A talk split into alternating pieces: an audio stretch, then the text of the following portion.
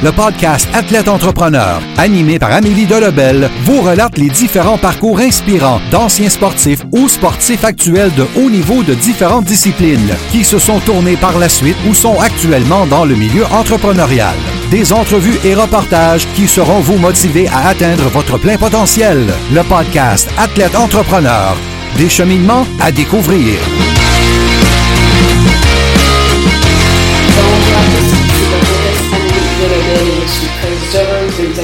Podcast Athlète Entrepreneur pour cet épisode 029. Athlète Entrepreneur est un podcast qui a pour but de motiver les athlètes ou anciens athlètes qui souhaitent se lancer en affaires. Pour cet épisode, j'ai décidé de vous en apprendre un peu plus sur Maria Sharapova, la joueuse de tennis russe qui est résidente américaine depuis 1994, alors qu'elle était âgée de 7 ans, a débuté sa carrière professionnelle sur les circuits de la WTA en 2001. Elle a occupé le premier rang mondial à de nombreuses occasions jusqu'à présent dans sa carrière pour un grand total de 21 semaines. La femme aujourd'hui âgée de 32 ans a atteint le sommet mondial pour une première fois en août 2005, alors à 18 ans, devenant ainsi la première russe de l'histoire à réaliser l'exploit. Jusqu'à présent dans sa carrière, elle a remporté 36 titres en simple et 5 trophées du Grand Chelem, soit 2 titres à Roland Garros, un à Wimbledon, un Open d'Australie, ainsi que l'Open des États-Unis. Seulement Serena Williams ainsi que sa sœur Venus ont fait mieux qu'elle parmi les joueuses toujours actives. Fait également impressionnant, elle a réussi à gagner au moins un titre de 2003 à 2015. L'athlète de 6 pieds et 2 pouces a aussi savouré trois titres en double, en plus de la médaille d'argent aux Jeux olympiques de Londres en 2012 en simple. Malheureusement pour Sharapova, sa carrière a également été marquée par les blessures, dont entre autres certaines à l'épaule. Également, le 26 janvier 2016, elle a été testée positive au meldonium, un médicament qui avait été mis sur la liste des substances interdites par l'agence antidopage quelques semaines auparavant, soit le 1er janvier 2016. Au départ, sa sentence était une suspension de 24 mois, mais elle a finalement été réduite à 15, commençant la journée où elle a été testée positive, donc le 26 janvier 2016. Sharapova était donc de retour sur les terrains de tennis en avril 2017 et a remporté un premier titre en deux ans lors du tournoi de Tianjin présenté en Chine en octobre. Au tout début de 2019, elle a disputé son 800e match de carrière en simple, qui se trouvait à être le match de première ronde du tournoi de Shenzhen en Chine, qu'elle a remporté.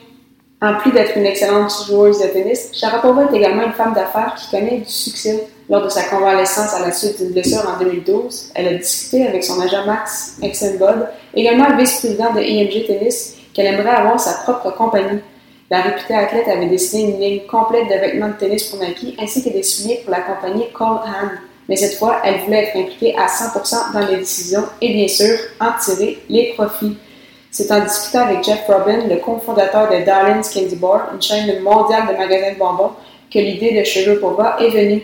Au départ, Robin voulait que Sharapova soit une de ses partenaires pour ouvrir une nouvelle chaîne nommée It Sugar.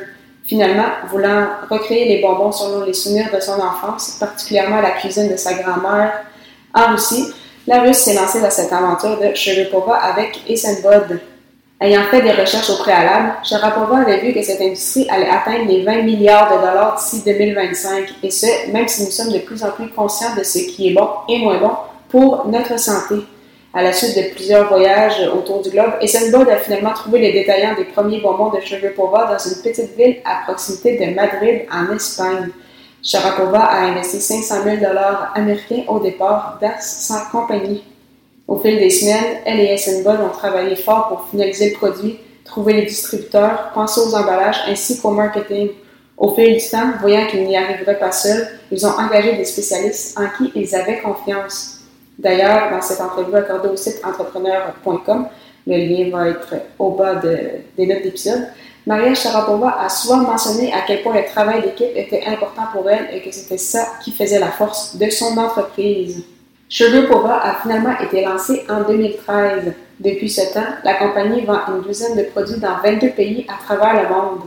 En plus de son entreprise, Sharapova a aussi investi dans le UFC, la crème solaire Sugar et l'application Charlie qui permet aux utilisateurs d'envoyer des messages à des célébrités. Elle a également signé un partenariat avec l'architecte Dan Mice pour s'occuper du design avec d'autres personnes des projets de ce dernier, dont le Staples Center à Los Angeles ainsi que le Safeco Field à Seattle dans un futur proche. comme quoi Maria Sharapova se tiendra bien occupée lorsqu'elle prendra sa retraite de la compétition. C'est ce qui me fait à cette émission. Merci beaucoup encore une fois pour votre support et en souhaitant que vous ayez aimé ce 29e épisode officiel d'Athlète Entrepreneur sur la force du travail d'équipe selon Maria Sharapova. Si vous souhaitez également lancer un podcast, je vous invite à vous renseigner sur l'Académie du podcast au ameliedelobel.com par oblique lancer son podcast. Il s'agit d'une formation complète et détaillée qui peut vous permettre de lancer votre podcast en 30 jours seulement. Tous les détails sont dans les notes de cet épisode. Si vous avez des questions, n'hésitez pas à me contacter via les médias sociaux. À la semaine prochaine pour une autre émission.